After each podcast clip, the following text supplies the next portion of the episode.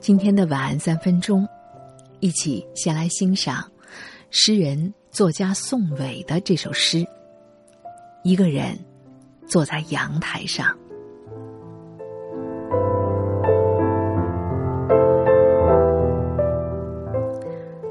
要是我静止不动，我可以成为一种家具，不着急阅读，不用在故事里摸索。闪烁的影子，不会遇到让我感伤的诗句，也可以不怀念。我成了时间里的内容，不用为任何的事等候，就这样坐着挺好，乐于承认无所事事，仅只是创造力的消逝。不创造也挺好。那些草叶漫山遍野，视野之外，许多事物不被关注。我想，每个人都有过这样的时刻。巨大的月身围着你翻涌，而阔之外，一切不为人知。我坐在这里，我成为一台冰箱。你拉开时，我的黑暗被偶尔的灯光照亮。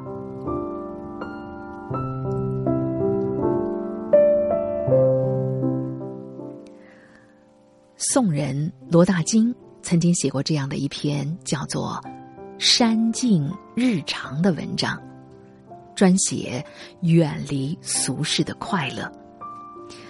这位罗大经把家安在深山之中，整天啊就是喝茶、读书、垂钓、游玩儿。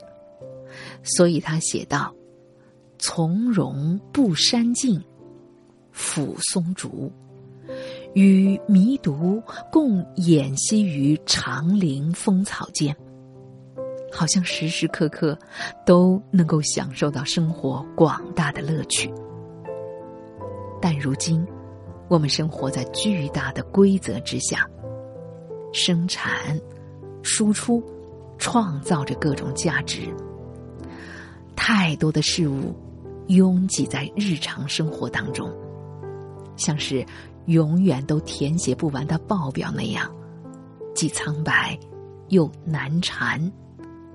我们的世界好像越来越狭小，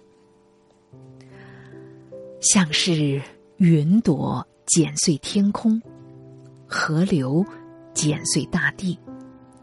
那些无所事事的时刻，总会在忙碌的生活之上剪开一个豁口，灌入一些宁静而又祥和的空气。让整个的世界变得广阔起来，允许自己在其中只是发呆，成为某种静物，任时间在自己的身上缓缓流淌。所以，诗人才这样写道：“那些草叶漫山遍野，视野之外。”许多事物不被关注。诗人北岛也曾经说过：“我喜欢在大街上闲逛，无所事事的。在成人的世界中，有一种被忽略的安全感。你看，有时候不被看见和需要，更像是一种获得，有着一种无人问津的轻松和自在。”而在这样的安全感之下，你可以允许自己小小的停滞，接受创造力的消逝，成为生活短暂的旁观者。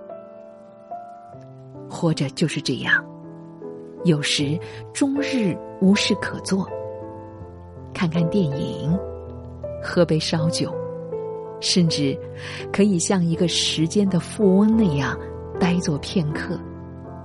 有时，忙忙碌碌，蝇营狗苟，痛骂着命运的吝啬。